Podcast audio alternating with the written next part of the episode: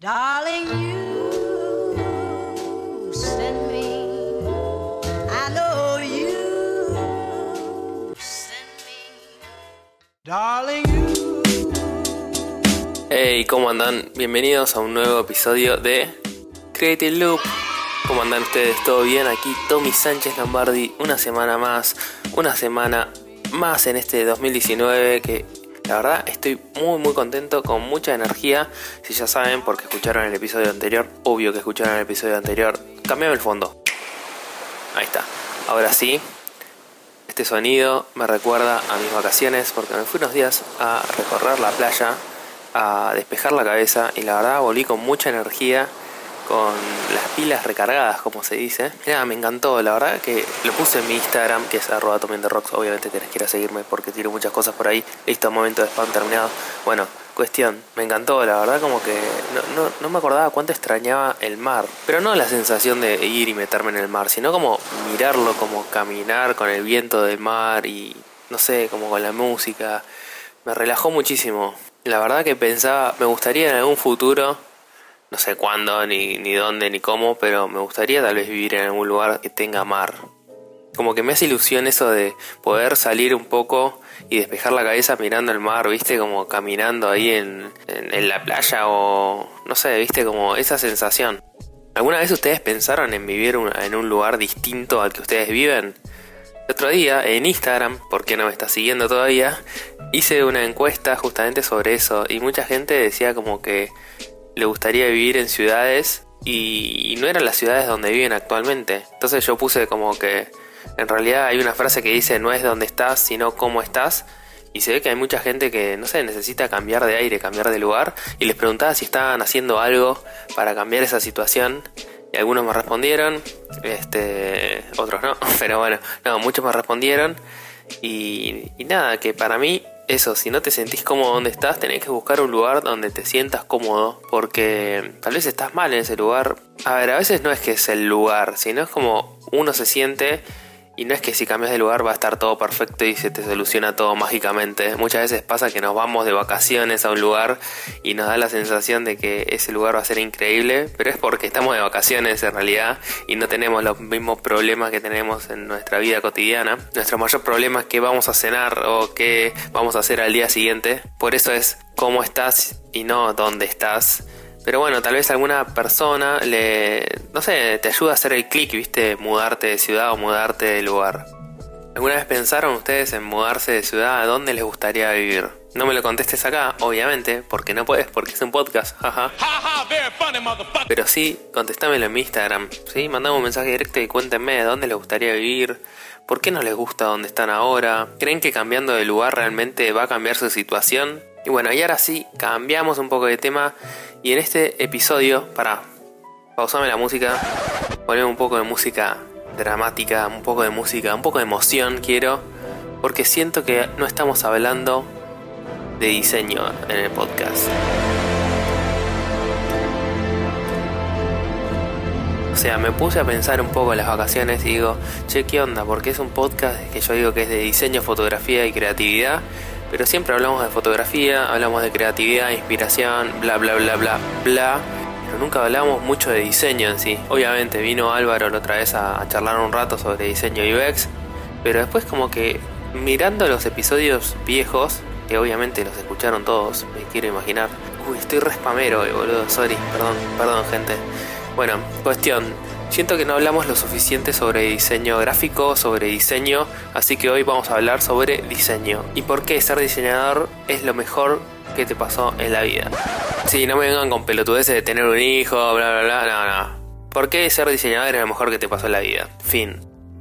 Y para cerrar lo de las vacaciones, porque acá abrimos temas y nunca los cerramos, así que ahora me voy a poner las pilas y voy a tratar de cerrar un puto tema y es que está buenísimo tomarse vacaciones y siento eso que me recargó mucha, mucha energía. Y nada, volví con todo como para hacer más contenidos y, y a veces viene bien un corte.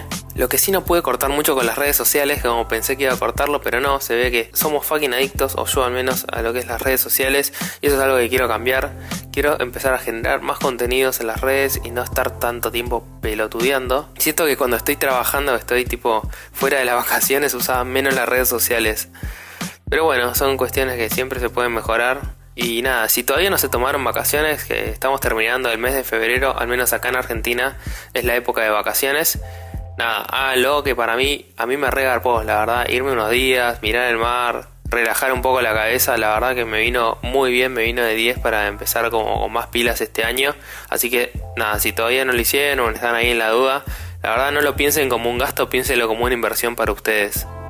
Y ahora sí, arrancamos con el tema del podcast del día de hoy, que es lo que ya te dije, porque ser diseñador es lo mejor del mundo. Básicamente yo elegí el diseño gráfico porque me gustaba inventar cosas, me gustaba crear cosas de la nada, o sea, como... Entonces yo de chico también dibujaba mucho y empecé con el paint dibujando cajas de cigarrillos y logos de Oasis, o sea, imagínense. Y me gustaba mucho dibujar, como copiar dibujos y eso, pero sobre todo me gustaba crear cosas. Entonces siento que al ser diseñador siempre como que puedes crear algo nuevo y eso me encanta a la hora de encarar un nuevo diseño, más allá de que uno busca referencias todo el tiempo y está como mirando qué es lo que hacen otros diseñadores o lo que está de moda, que no está mal, pero también es como que me encanta la parte de investigación, de conocer un cliente y empezar a investigar cuáles son sus problemas y además cuáles son, es como el universo de ese tema. Por ejemplo, si vas a hacer un logo para, no sé, la industria farmacéutica, te metes en ese universo. O si, no sé, vas a hacer una edición de un libro de cocina, también te metes en ese universo a investigar qué es lo que hay. O sea, me encanta el diseño porque te permite meterte en universos totalmente distintos cada vez que vas a encarar un nuevo proyecto. Y a la vez esto te permite conocer a mucha gente, conocer perfiles distintos, con problemas distintos, y siento que a mí me gusta al menos capturar siempre en los logos o en los diseños que hago la personalidad de la persona. O sea, a la persona con la que estoy trabajando creando el diseño me gusta como capturar y, y como trabajar más conceptualmente. Todo diseño para mí arranca de una forma conceptual, o sea, no es que me pongo ya a dibujar o a buscar referencias. Primero empiezo por el concepto, tratar de generar un concepto fuerte, una imagen como súper pregnante de, de lo que va a ser la marca. Te das cuenta cuando empezás a trabajar con muchas marcas o emprendimientos que a veces no lo tienen bien fundado este, entonces me copa como ayudarlos a descubrir eso. Después otra cosa por la cual el diseño es la mejor profesión del mundo es porque porque podemos trabajar en pijama desde nuestro living. Tiene todo eso de trabajar desde tu casa o poder trabajar freelance que está buenísimo. Mientras tengamos una computadora y acceso a internet, podemos hacer lo que queramos. Obviamente que está buenísimo juntarse con los clientes y todo, pero puedes tener reuniones por Skype, es más, yo en mi día a día, en mi trabajo, me manejo mucho por Skype y tener a dos pasos la comodidad de tener tu cocina, hacerte un café, poder estar desayunando mientras estás haciendo algún diseño o investigando, la verdad que eso me encanta. Ojo, ahí hay algo que no está tan bueno, que es la procrastinación, al estar a veces trabajando desde nuestra casa y tener como ese tiempo como mucho de a veces cranear algo y estar como a solas, nos hace procrastinar un poco, porque está Netflix y te pones a boludear en internet a ver, ah, salió un video nuevo de Casey Neistat en YouTube y te pones a verlo y esas cosas. Bueno, a mí me pasa. Y es que tenés que formar una rutina de trabajo fuerte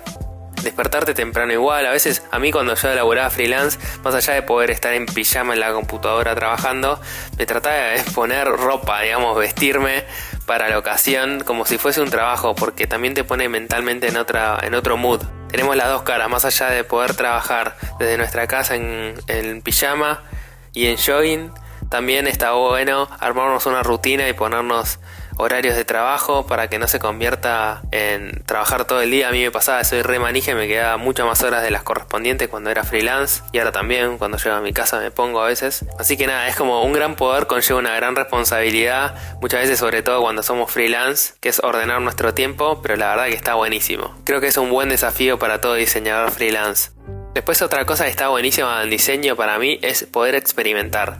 Cada diseño nuevo que encarás es como experimentar algo nuevo podemos probar, no sé, meter referencias a cosas que a veces el cliente ni se da cuenta. Por ejemplo, no sé, un color que sacamos de un póster de los 60 de Star Wars o una tipografía que vimos en una lata del barrio chino, no sé, cosas así, viste, como referencias súper ocultas y eso me encanta. Y podemos experimentar y equivocarnos todo el tiempo porque parte de probar cosas es equivocarse y de encontrar el diseño perfecto. Así que yo creo que todo diseñador tiene que tener eso curioso que todo el tiempo está como buscando nuevas ideas como probando cosas nuevas y experimentando y es la única forma de llegar a generar tu propio estilo y a lograr algo genial que, que, que le huele la cabeza a la persona que lo está viendo. Y ahí viene enganchado con lo siguiente que es, podemos hacer diseños increíbles que inspiren a la gente y comuniquen de una forma mejor. Más allá de poder hacer el trabajo en sí y de, toda la parte del proceso creativo, me encanta a mí ver las reacciones a mis diseños. Yo trabajo mucho con lo que es diseño UX y UI, así que es como que para mí la prueba de fuego es cuando la persona, el usuario, está interactuando con la herramienta. Si la usan o no la usan, básicamente en eso se basa mi trabajo. Si no la usan es que estoy haciendo las cosas mal y si la usan y, le facilita su día a día y su trabajo es que estoy haciendo las cosas bien. Lo mismo, un buen diseño cuando vos ves un póster tuyo en la calle publicitando algo o comunicando algo y la gente lo ve y se para a, a mirarlo, ya está, con eso creo que ganaste. Entonces, más allá del proceso creativo y como cuando estás encerrado en la computadora o con los marcadores así bocetando en tu living, también está bueno tener la posibilidad de después ver el impacto que genera tu trabajo. Y es una de las cosas que para mí son las mejores de esta profesión y es como no perder de vista eso de que nuestros diseños después van a comunicar y van a entrar en contacto con otras personas.